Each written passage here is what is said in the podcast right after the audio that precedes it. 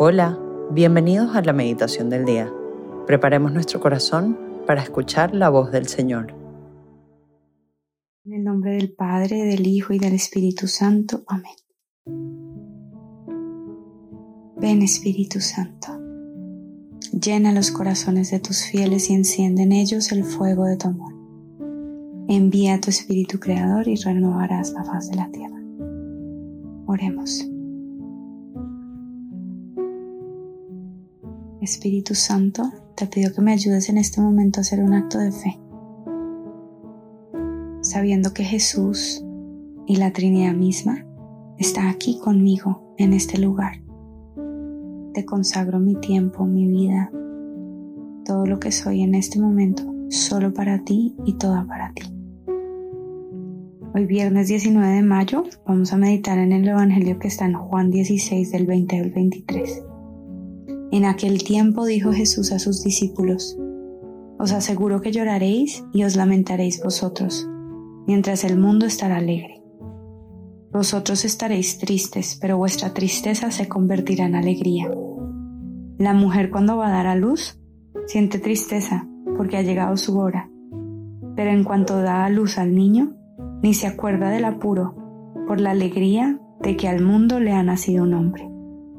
También vosotros ahora sentís tristeza, pero volveré a veros, y se alegrará vuestro corazón, y nadie os quitará vuestra alegría. Ese día no me preguntaréis nada. Palabra del Señor. Gloria a ti, Señor Jesús. Hoy es un día para renovar la esperanza, vivir de cara al cielo y que nuestra alegría se nos promete hoy Hoy recibimos una promesa y se nos promete que esa alegría vendrá porque veremos a Dios. Volveré a veros, dice el Evangelio. Me volverán a ver y se os alegrará el corazón. Hoy los invito a que puedan hacer una oración acompasada, una meditación acompasada con la palabra alegría. En tan solo los tres versículos del Evangelio de hoy, la palabra se repite cinco veces. Y cuando Jesús dice, en verdad, en verdad os digo, es porque en verdad, en verdad nos dice. Es algo enfático, algo que quiere que nos grabemos en la memoria, en el corazón. Se alegrarán. Su tristeza se convertirá en alegría. Alegría. Estamos hechos para la alegría. Se nos alegrará el corazón y nadie nos podrá quitar la alegría. Repetir varias veces esta palabra. Y este Evangelio es muy directo. Es quizá uno de los pocos evangelios que es directo, conciso, sin parábolas, ambigüedades, como generalmente Jesús habla. Es claro, es muy claro. Estamos hechos para la alegría. Y eso, con el realismo de Jesús, que es hombre y Dios al mismo tiempo, nos lo comunica desde nuestra realidad, que nos sentimos tristes y que en esta vida muchas veces nos sentiremos tristes, lloraremos.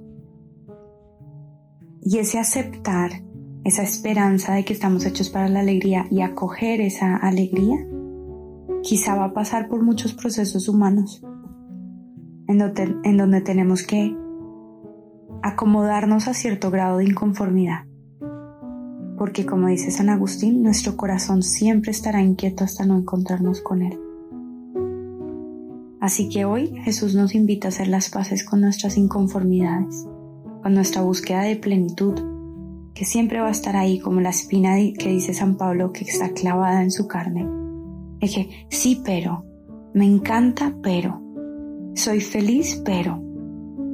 Y que eso no significa que no esté en el buen camino, simplemente son nuestras cruces, sufrimientos, una búsqueda de perfección, porque estamos hechos para la plenitud y la perfección, pero Dios nos promete que nos sentiremos así ahora, pero no será siempre así.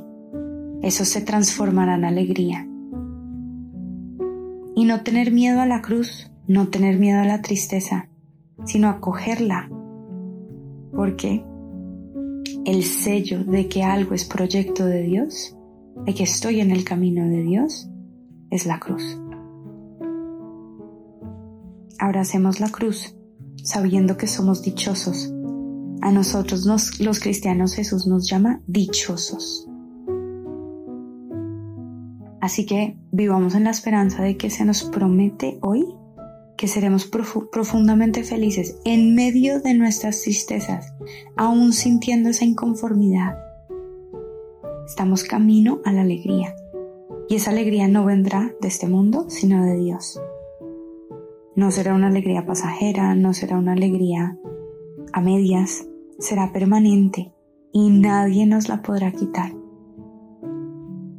Así que vale la pena que hoy nos preguntemos cómo va nuestra esperanza. Nosotros ponemos nuestra esperanza en aquello con lo que nos comprometemos, a lo que le rendimos sacrificios, tiempo, invertimos nuestra vida. Ahí está nuestra esperanza. Entonces, ¿con qué estoy comprometido? ¿Y qué espero de eso con lo que me comprometo? ¿Cuáles son mis esperanzas? Y quizá también preguntarme con qué conformidad tengo que hacer las paces hoy en mi vida. Jesús me dice, sí, llorarán, se sentirán tristes, pero serán dichosos, serán alegres, convertiré su tristeza en alegría. ¿Cuál es esa tristeza con la que Dios quiere que yo haga las paces? ¿Y en qué de mi vida necesito renovar mi esperanza? Bendícenos hoy, Padre bueno, con el don de la esperanza, con la virtud del realismo, sabiendo que la tristeza hace parte del camino.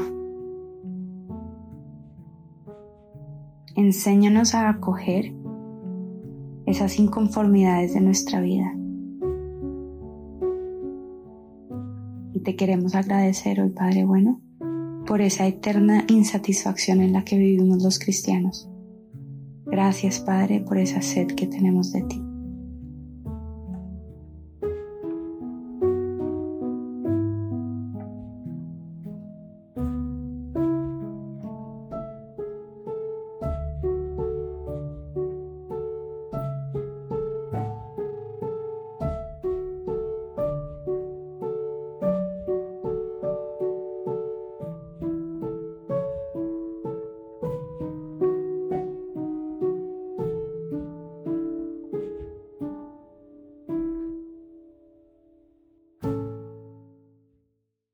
Damos gracias, Señor, por todos tus beneficios, a ti que vives y reinas por los siglos de los siglos. Amén. Cristo, Rey nuestro, venga tu reino. María, Reina de los Apóstoles, enséñanos a orar.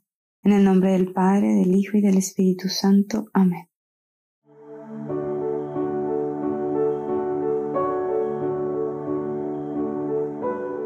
Te invitamos a que permanezcas unos minutos más en oración y deja que el amor de Dios transforme y reine en tu corazón. Nos escuchamos mañana.